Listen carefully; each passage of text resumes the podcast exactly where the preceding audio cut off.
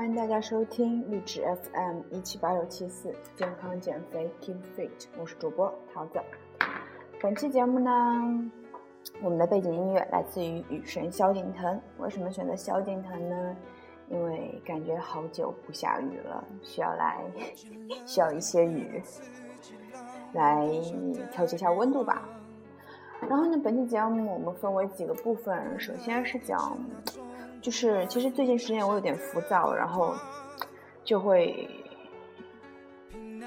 因为我不是一个就是特别负能量的人，所以我每次如果说会经历一段低谷期之后呢，我就会想说如何提升自己，然后呢，我终于悟到了，所以想跟大家分享一下。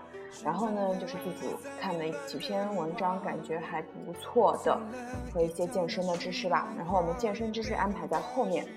首先呢，跟大家分享一篇文章。呃，是来自于微信公众号“领跑者 FR”。这篇文章的名字叫做《为瘦而跑，颠覆三观》。跑步能让我的大象腿变成小鸟腿吗？万一小腿跑出了肌肉疙瘩怎么办？要连续跑多久才能有减脂效果？夜跑后吃东西是不是就白跑了？在跑步健身的微博大号下面，随随便便就能找到一大堆类似的提问。在评论里排着长长的队，发号大多是刚刚开始跑或跃跃跃欲试想去跑的妹子。提问细节特丰富，但面面但目标极其明确，众志成城的写着三个字：我要瘦。哎哎，又回到这个世界性的难题上了。减肥，这可是跑步永久的话题。在为梦而跑、为爱而跑、为啥啥啥而跑之前，好多人呢都是为瘦而跑。面对一心求瘦的姑娘，如果你告诉她们跑步不一定会让大腿变细，减肥效果也是因人而异，说不准的事儿，估计立马就有人动摇。竟然不能瘦，累觉不爱，好伤心啊！然而，人体是最奇妙的创造，同样的跑量和饮食，有人跑了一年半载也瘦不下来，有人一个月就立竿见影。运动这门科学，既有放四海皆准的通行法则，也有无法复制和照搬的方案。这一点各位绝对都有体会，那么就不讨论复杂的技术性问题了，不如多一个问题留给自己来回答：瘦到底有多重要？我最开始跑步呢，也是不可避免的，为了能瘦一点、好看一点。当时效果还不错，一周两三次十千米，八周稳稳当当的掉了两千克，终于不再是六十千克级别的微胖族了。体重体重下来后，速度自然提上去。每次跑完晒图，都会被赞佩吹牛，当时特有成就感，觉得自己还挺厉害的，就咔咔跑上瘾了。后来开始练力量，跑步时间老是掰不开，而且身体消耗也大，经常搞得自己累成狗。体重稳定在标准线上，肌肉线条越来越明显，但是成就感骤降。一来是因为累。二来是我慢慢发现，降了四个百分点皮脂之后，身体并没有想象中好看。事实就是这么拧巴。我瘦了，但是没有瘦身成功的快乐。翻出之前之前存在的几张目标照片，天哪，为什么觉得曾经美到没朋友的他们，现在看起来就一般般？瘦到底有多重要？其实最重要的是你的目标和态度。多瘦算瘦？大胖到微胖，微胖到健美，健美到苗条，苗条到干瘪。跑之前，你觉得苗条是最美的，但跑了半年之后，苗条的你可能会喜欢健美型的。同样的，一直甘心做微胖美人的你，可能在跑步之后发现苗苗条更好看。我的一个发小，男孩子，初中时代呢是个将近一百九十斤的男同学，后来打篮球、跑步，外加节食，愣是瘦到了一百二十多斤，跟日剧里的瘦气男主一样。大学后呢，子君审美大变，迷恋肌肉，开始健身，变身一百六十斤的肌肉男。那会儿为了保住来之不易的肌肉，但他是打死也不会去长跑的，因为，呃，跑步会掉肌肉，这个大家都知道。而现在呢，三十多岁的人了，又爱上了越野跑，每月跑量将近四百公里，变得晒得黑黑的，一百四十斤的精壮汉子。从最早的大白身材到现在肌肉男，体重在十几年里几番回落。好几次走在街上，让老同学都不敢相认。真不知道过两年是不是又变了一个人，一直在折腾。是因为审美一直在变，对形体的追求在变，同时对于自己的管理强度也在变。所以呢，今天追问跑步能不能让人瘦十斤的你，越瘦十斤的你，可能在跑过两个月之后，不再觉得瘦十斤就是好看的了。你存在手机里的目标照片会随着奔跑的脚步不同不断更新。这种 update 偶像的感觉很棒。但是呢，当我发现跑步时大腿肌肉抖动起来是那么好看的时候，你就对体重、胖瘦、粗腿的这种字眼无感了。这样的另外一个好处呢，就是对自己不再那么苛刻。只要我能够有力的奔跑，健健康康的不生病，精力充沛的对日常，又何必在意多一厘米的腰围呢？运动，不管是跑步还是健身，核心价值是健康，形体只是附加值。为瘦而跑的姑娘们，当然你还是坚持跑起来的，还是要坚持跑起来的，但不必纠结那一两斤体重。眼睛看过的风景和双脚踏过的道路，会让你发现。天地之大，瘦只是一个渺小的问题。审美在变，你会喜欢每一个阶段的自己的。其实就是，我觉得这篇文章的话就写的非常短，因为最近呢，就有微信上经常有妹子问我，就是他们就怎么说呢，还在节食，真的，他们还在节食呢。然后就导致暴食，然后每次暴食完之后就过来问我说怎么办啊？怎么办？我就告诉他们调整心态，因为我知道我也暴食过，没有人能帮你，你只有调整心态，每顿饭认真的去吃，去看一些食谱，自己给自己做好吃的，去取悦自己，让自己每天都过得开心，去多看书，去做那些有意义的事情，不要整天就想着吃，这样就 OK 了。真的就是要调整自己的心态，没有人能帮得了你。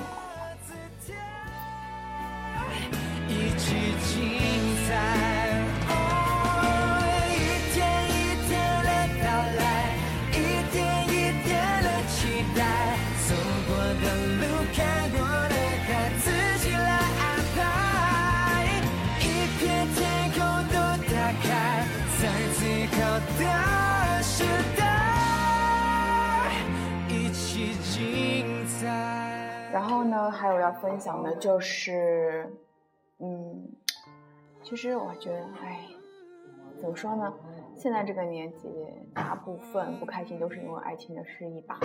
但是我想说，如果你在听节目，我会告诉你说，陪伴是最长情的告白，爱而爱情只与爱有关。三毛与荷西有一段著名的对话，荷西问三毛：“你想嫁一个怎样的男人？”三毛想了想说：“要是中意的话，千万富翁也可以嫁；要是不中意的话，亿万富翁也可以嫁。”荷西说：“说来说去就是想嫁个有钱人喽。”三毛说：“但如果有你的话，只需一日三餐，并且以后还可以吃的再少一些。”女人其实是非常担心的，也许她曾经幻想过嫁入豪门，也幻想过找个帅哥共度一生。后来某一天，她遇到的男生既不富裕也不够帅，但是却让她感受到了无与伦比的诚意与爱意。她会忘记自己曾经设置的条条框框，义无反顾地爱上这个男人。两颗心就会满出来，快乐想起来，怎么像梦，少的美好。大的感动，少个秋冬，沦为夏天的其实就是这样吧，没有对你有什么要求，只想好好的。但是，其实我觉得。其实是我不对吧？早上看到听到德芬老师的一个演讲，我在公众号里面也发过了。哦，对我们公众号名字大写 S P I N R N G 九八五三九八六一九，是我们电台的微信公众号。但是它的名字是不好改，因为我查过，在二零一四年六月一号之后，我们实名认证是不允许个人认证的。那么我也没有公司，所以我的微信公众号名字也不能改。淘宝上有代办的，但是是需要钱的。我们。电台本身就是不盈利的，所以我想也不必花这个钱去改那个公众号名字。但是我会经常推送一些东西，如果喜欢可以关注，大写 S P N I N G 九八五三九八六一九。嗯，然后呢啊，讲讲早上嗯听到德峰老师的演讲，就是其实亲密关系是最好的道场。修行最好的道场，一个人无论赚多少钱，干多少就是嗯，就是可以说帮助别人的事，但是如果自己家庭搞关系搞不好的话，就不会感到快乐。所以我是想说，我也会去进行这个修行吧。一会儿录完节目，我会去看看书。我觉得，还如果你在听节目的话，我也想道个歉。如果你愿意软的话，我想我不会有什么意见，因为其实前面是我不对，对你要求太多了。嗯，如果我能给自己安全感的话，或许不会那样。来分享一篇文章，来自于微博“心之男女”，名字叫“连朋友都做不成了，还谈什么恋爱”。原因。呃，文章呢来自于一心理专栏作家廖伟文。近期收到很多婚恋问题，俨然要快把我成当成一个婚恋咨询师了。我不只谈爱情，恰好是我在写一本关于爱情的书，所以会对此会有更多的思考而已。然而看到很多。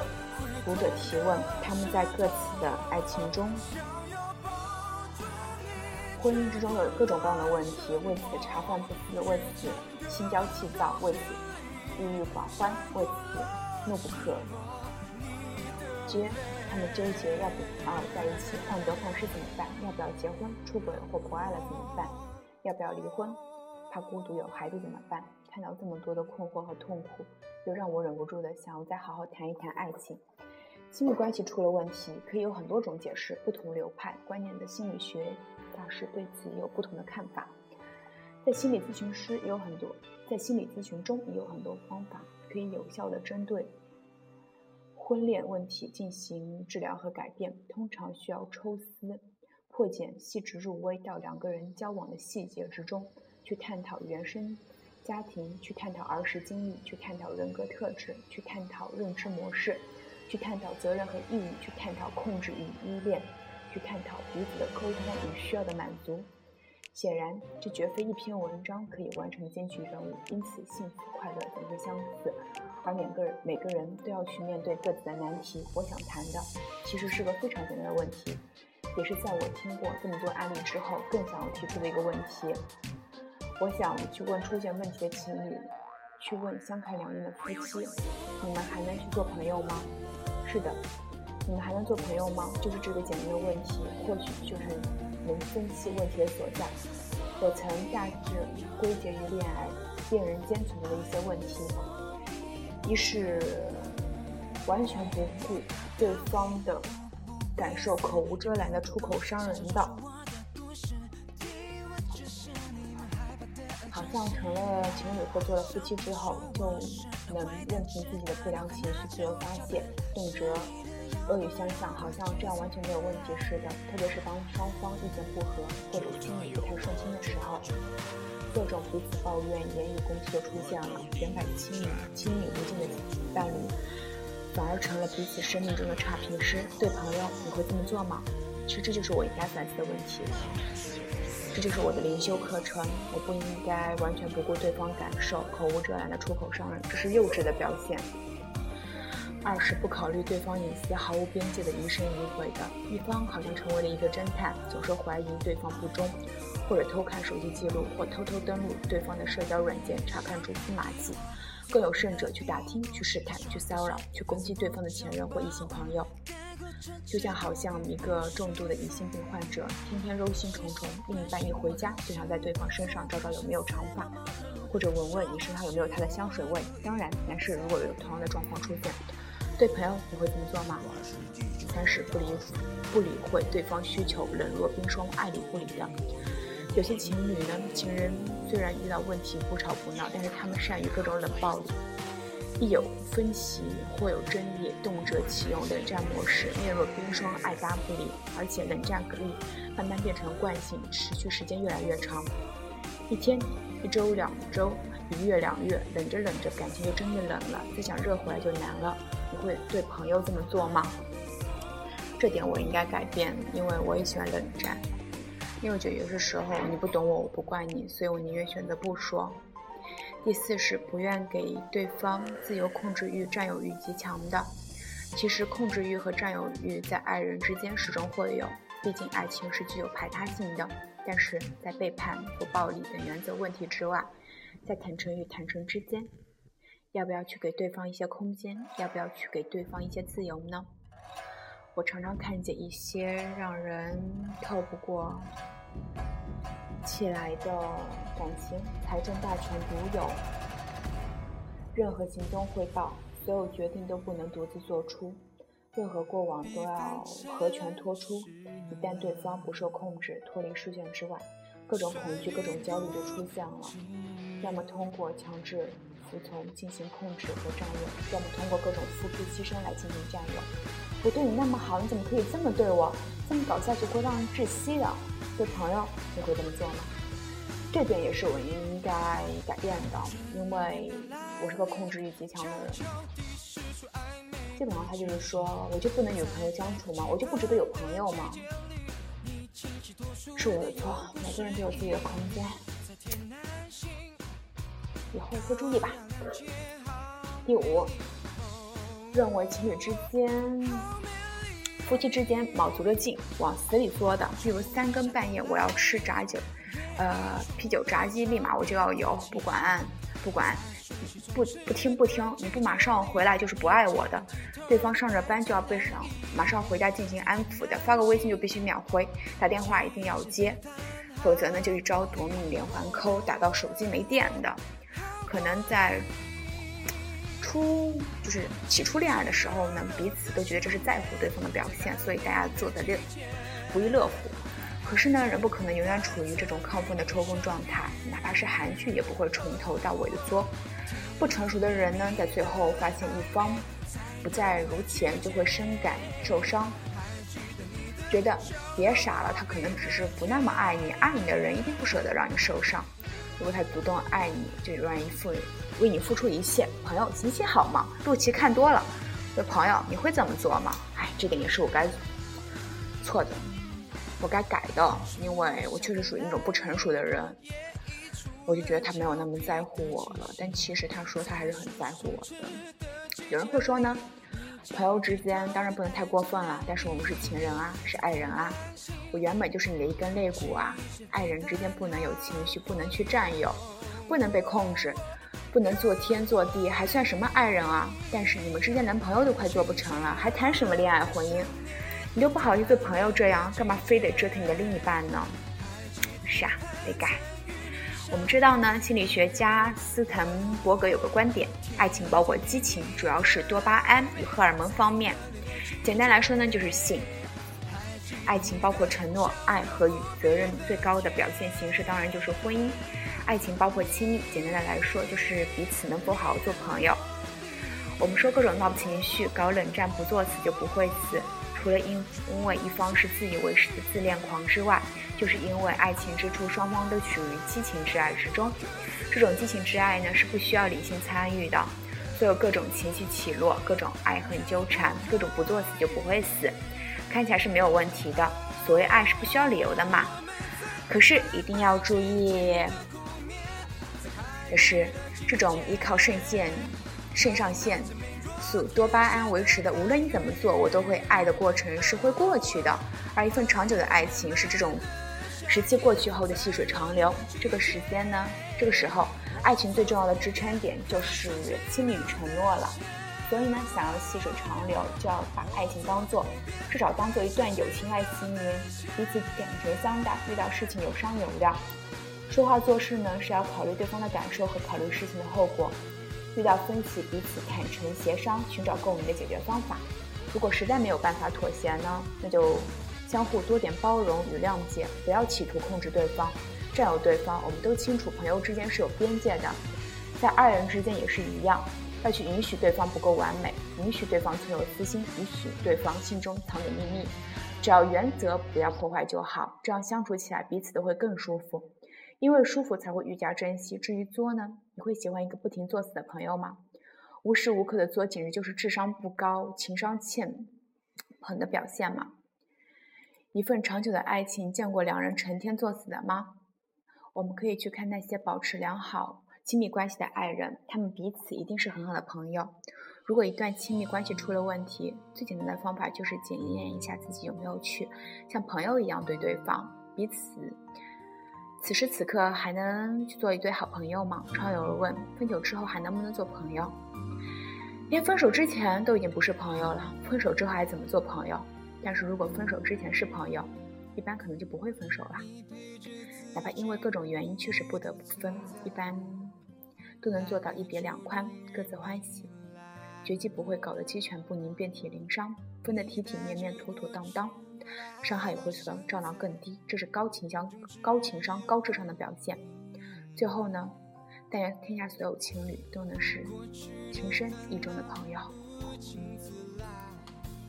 其实我自己在说完这篇文章之后，我自己也是有很多感悟。我觉得自己就是情商不高、智商也不高的表现。喜欢一个人，我就往死里作，我以为他会围着我转，以为我就是他的全部，而不是这样的。因为毕竟他不是我，我自己都不懂我自己，我怎么能怪他呢？我想录完节目会打个电话给他吧。要分手你就好好的分，不要玩冷战，不要删了以后不联系。毕竟在健身房还是会见面的嘛，还是会做一个朋友的。哎，有什么大不了的？能在一起是缘分，在不了一起也可以做朋友嘛。算什么？机会有你主宰。寂寞人不想有诗人更多。只要你有勇气得到，到处都啊然后呢，再分享一些在微博上看到的，来自于微博别人家的那些事。他人总结的关于提升气质的一件建议：提升气质气质呢，非一朝一夕能完成，需要从各种细节慢慢开始积累。因为我觉得呢，随着年龄的增长，我也二十了嘛，我不能再整天嘻嘻哈哈，就很不沉稳。我觉得人分很多阶段。也许你十岁会很任性，你二十岁你会很作，但是随着年龄增长，你三十岁你就必须优雅，四十岁你就该沉稳了。嗯，就像穿衣服一样，年轻的时候呢，你可能会穿的花里胡哨，会想怎么样穿怎么穿穿，但是你步入职场之后，你就会有规矩啊。那么有些该遵守的我们就该遵守啊。嗯，这只是我自己的一个感觉吧。如你们不能强求你们跟我一起这么想，但是希望给你们一些建议吧。如何提高气质？首先沉稳，不要随便显露你的情绪，不要逢人就诉说你的困难和遭遇。在征询别人意见之前，自己先思考，但不要先讲，不要一有机会就唠叨你的不满。重要的决定尽量与别人先商量，最好隔一天再公布。说话不要慌张，这个也是。说了这么多，我觉得没有一条我自己能做到的，真的。我一有情绪我就发泄。虽然我不是个特别负能量的人，但是我会在朋友圈，如果伤心的时候，会发一些比较带有负能量的东西。然后我会跟别人说自己的意见，可能会更注重自己的感觉吧。虽然不会一见面就唠叨自己的不满，但是确实也会说。有不好的情绪会发泄在家人身上，然后我是一个特别急性子的人，一有事情我就会立马决定做，不做就是那样子。然 后说话也会比较慌吧，大家看我录节目语速也是比较快，所以呢，我想以后自己的节目会慢一点吧。我希望以后自己可以成为一个优雅的人，不要整天冒冒失失的。对。我希望自己变得优雅一些。那么，我想带单车呢？单车可能真的会让我浮躁那么一点点。嗯，可能过一段时间我就不会再带单车了吧？因为人总会向朝更好的方向发展嘛。对哦，嗯。然后细心，对身边发生的事情常思考他们的因果关系，对做不到位的执行问题发掘他们根本的症结。对习以为常的做事方法也有改进和优化的建议。做什么事情呢，都要养成有条不紊和井然有序的习惯。经常找几个别人看不出来的毛病和弊端，我也是个不细心的姑娘，包括我做烘焙也是，什么都是不精确的，就是估一下就 OK 了。所以很多时候就做黑暗料理。年龄增长也，要学会细心嘛，不能让，毕竟世界不是围着自己转的，必须得做好，不要让身边的人为难，然后果断，不要常用缺乏自信的词句，不要常常反悔，轻易推翻已经决定的事。在众人争执不休时，不要没有主见；胆识，整体氛围低落时，你要乐观阳光。做任何事都要用心，因为有人在看着你。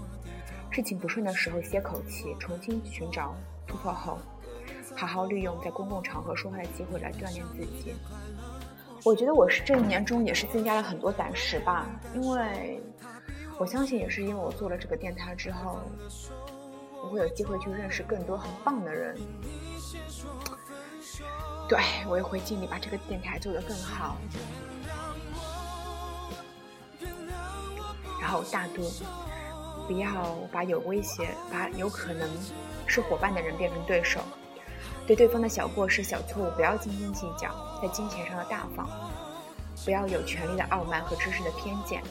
成果和成就呢，就应该与别人分享。必须有人牺牲、牺牲或奉献的时候，试着让自己走在前面。这点我也要学学，我要去修行。然后诚信，做不到的事情就不要说，说了以后就要努力做到。虚的口号或标语不要常挂在嘴上。停止一切不道德的手段，耍弄小聪明要不得。然后是担当，检讨任何过失的时候，要先从自身或自己人开始反省。这项结束后呢，先审查过错，再列述功劳，着手一个计划，应将权责列界定清楚，而且分配得当。既然选择了目标，就不要左顾右盼。然后谦逊，了解自己的局限性，不要失去向别人学习的好奇心。凡人皆需尊敬，停止比较心态，真诚的赞扬优秀的人。培养感激之心，对最熟悉的人依旧要保持耐心。我觉得最后一点，我最需要做到，对最熟悉的人要保持耐心。我就很多时候，我真的，我在别人面前我就很正能量，但是一回到家，我真的会向家人发火。我觉得这样我真的是很不对、很不成熟的表现。包括对我妈的话，我真的会就嫌她这个做的不好，那个不好，我就会嫌她买的衣服没品位什么的。但是其实她比平同龄人来说，她保养的更好，她会更漂亮，她衣服也会穿的更有档次。但是我总是会嫌她不够优秀。然后我我妈其实她包容心特别强，在我说很多之后，我在怪她之后，脾气特别不好之后，她不会去怪我，她真的一点点都不会怪我，她只会对我说：“女儿，你现在对我说这么说可以，你以后不要对婆婆这么说。”或者他最后他会，哎，他如果说他真的很生气的话，他只会对我说一句：“我白天都工作那么累了，我晚上回家还要看你眼色，你有没有考虑过我？”然后我就不说话了。他真的不会对我有任何的责怪，所以我也特别感激有这样的一个妈妈吧。虽然他很多时候不会敢表达，但确他确实对我很好。然后是豁达，很多时候当你在回忆的时候，就会发现其实并没有什么。要想着让如何别人啊，让别人接纳你，而不是你能接受怎样的人。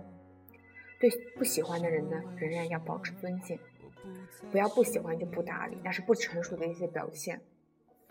所以呢，总结一下，如何提升气质？首先沉稳，然后细心、果断、胆识、大度、诚信、担当、谦逊、豁达。我们电台呢，不仅是要健康减肥，更多的是要更正能量的面对生活吧。因为无论胖或瘦，你会发现，如果说你是很热爱生活，你是个很会做人的人的话，你的朋友一定不会少，一定会是很开心的。所以主播呢，我也希望你能跟我一样，也是这样。无论你胖或瘦，希望你能正能量。如果你胖，你不要去节食，你去努力运动。你给自己树立一个目标，你去努力的完成。包括主播也是这样，我真的失败了很多次。我每天都在运动，但是体重就是那样，一直都在微胖界。我从来没有怪过任何人，因为我知道我在吃，因为我明白那个理论。当你吃进去的，就是你伤你摄入的的大米的消耗的时候，你永远不会瘦。因为我不是吃不胖的人，我明白这一点。嗯，所以呢，一切的东西都是有它的原因的吧？去接受，去接纳，这样你会过得更开心。把爱都走曲折，假装了解是怕真相太赤裸裸，狼狈比失去难受。我怀念的是无话不说，我怀念的是一起做梦，我怀念的是争吵以要爱你的冲动。我记得那年生日，也记得那一首歌，记得那片。星空，最紧的右手，最暖的胸口，谁忘了？我怀念的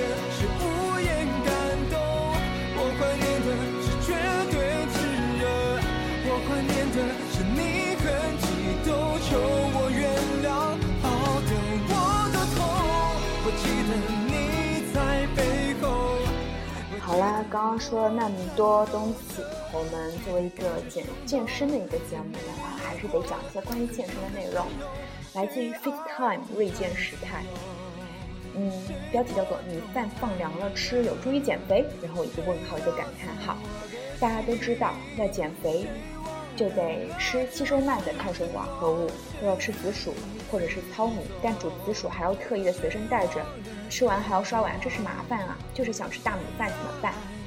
要想解决这个问题，我们就要先想一下，我们为什么要吃杂粮？一般减肥推荐的主食都要求膳食纤维含量高一些，膳食纤维呢可以降低主食升高血糖的能力，可以促进肠道蠕动，可以减少蛋白质和脂肪的吸收率，所以对减肥有好处。而粗粮、豆类、根茎类的膳食纤维素都比较丰富，精致米面在加工过程中已经吃掉了大部分的膳食纤维，所以会推荐吃粗粮、红薯这些。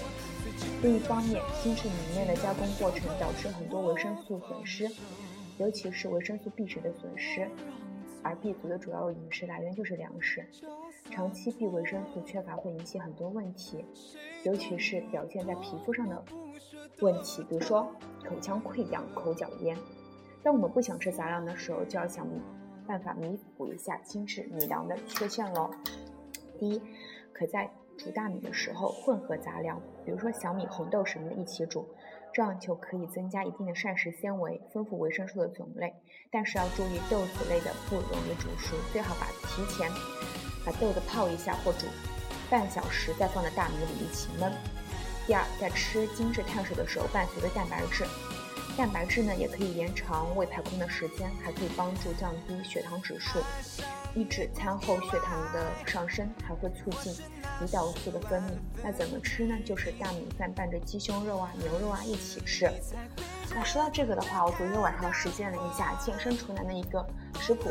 呃，我不知道上面的朋友圈有没有分享，大家应该微博都有关注健身厨男吧？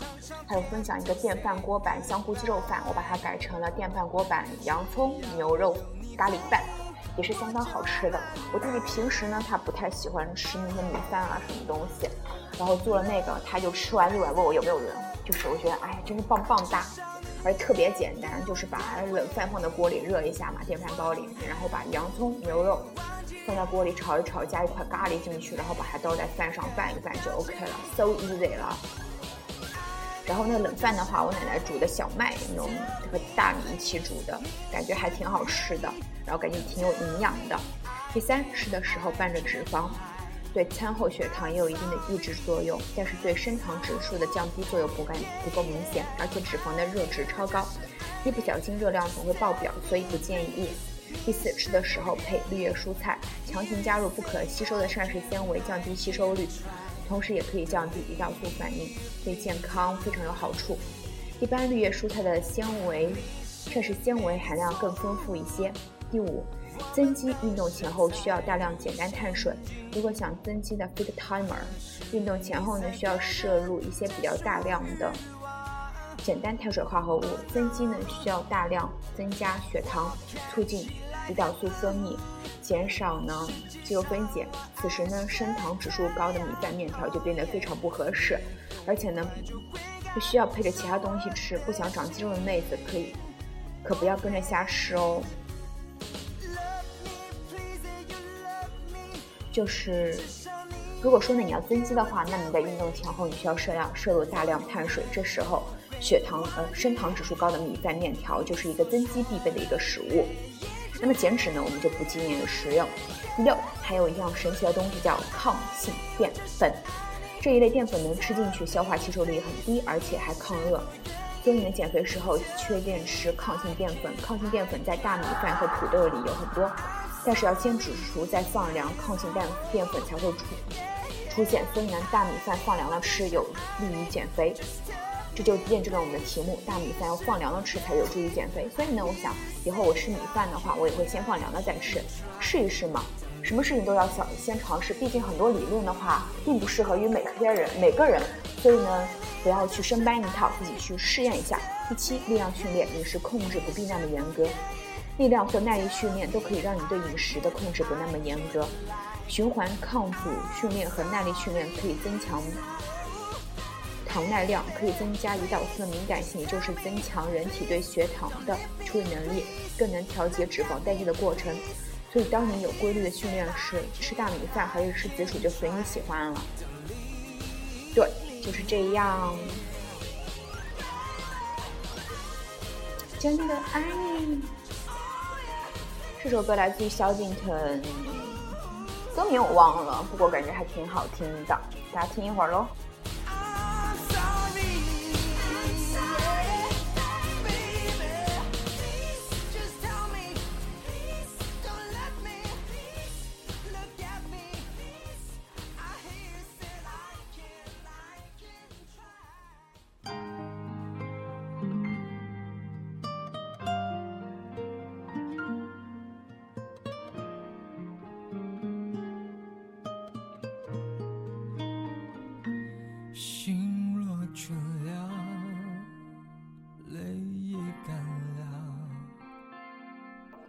这首歌可能是我很喜欢的一首萧敬腾的歌吧，《新不了情》也是他的个成名曲之一吧。其实觉得萧敬腾也是棒棒的，对，他唱歌真的是用心在唱，能看出来。嗯，然后再讲讲什么呢？对这期节目呢，可能会在晚上上传。现在是下午三点十分。呃，今天呢在公司，对大家都开学了吧？开学不要忘了运动哦。嗯，可以去夜跑啊什么的。今天自己一个人去夜跑，其实，啊，怎么说？嗯，昨天去夜跑的话，一个人夜跑，其实挺难受的。因为呢，前天晚上把手给烫伤了，然后当时就挺不爽的。因为我给他发微信之后，他就没有秒回我。他在跟他爸妈，然后跟他爸妈的朋友吃饭，呃，然后呢，就没有嗯，没有立马很关心的对我，因为我期望的肯定还是说，他会说宝贝你在哪里，有没有事，我带你去医院吧，他会立马赶过来。但事实上他不是这样的。所以呢，我会有一些啊，真的不是特别开心。然后呢，还有什么呢？然后呢，昨天下午我腿撞伤，然后给他发微信，他又没有秒回。他当时在健身，然后真特生气，我就觉得我跟你恋爱，我我怎么我怎么能就你怎么能这么对我？因为我觉得我对他还挺好的，这可能就是我刚刚说的微信犯了一些错误。控制欲太强，每个人都有自己的生活，他不是你，他不可能按照你想要的方法这么对你，因为，唉，什么都是两面性吧。你要他的一个大男子，那么他就不可能细心，所以呢，就觉得，嗯，不知道吧，一会儿看。但是我觉得我需要去改，无论以后再跟不跟他在一起。或者遇到一个其他人，这些都是需要改的地方。因为我觉得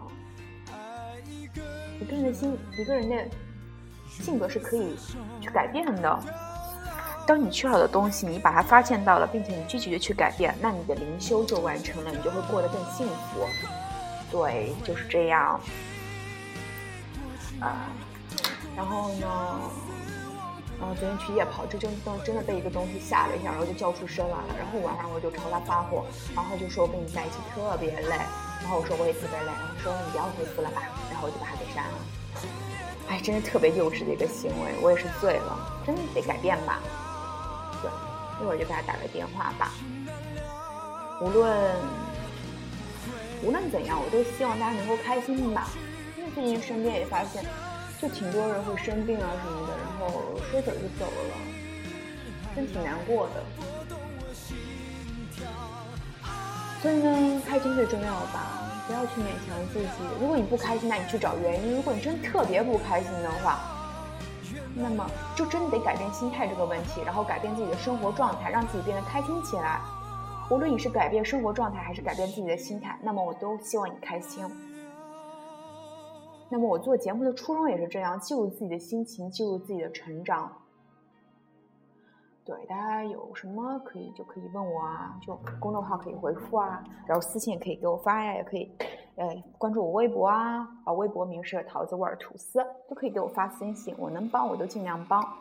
但是我希望你们不是那种伸手党，不是，就什么都要我去啊帮你们的那种，懂吗？就是自己可以去解决一些问题，然后特别不懂的我再帮你们，因为毕竟，嗯，我有自己的生活嘛，对吧？希望呢，大家都能变得更好，嗯。然后我们的微信公众号大写 S P I N I N G spinning 九八五三九八六一九，我们的微信公众号名没法改，就叫新注册公众号喽。啊，对，差不多是这样。希望大家呢都能够独立，然后有自己的思想，并且去做自己喜欢做的事情，然后还能调节好与自己家人的关系。虽然很难，但是我相信只要努力，只要你想做，一定可以做到。嗯，对，就是这样。OK 啦，我们再听最后一首歌，来自于萧敬腾、王菲。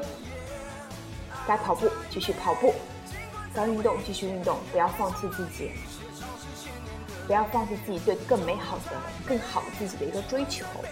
嗯，我是鸡汤传播者桃子。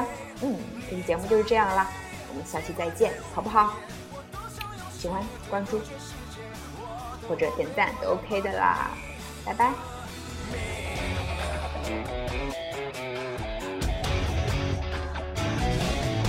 那最新的音乐听起来多么愚昧，你无从的防备，上你的是谁？靠近我一点点，是不一样的世界，按随着我的肩，我用生命为你加冕。夜太美，尽管将无一切。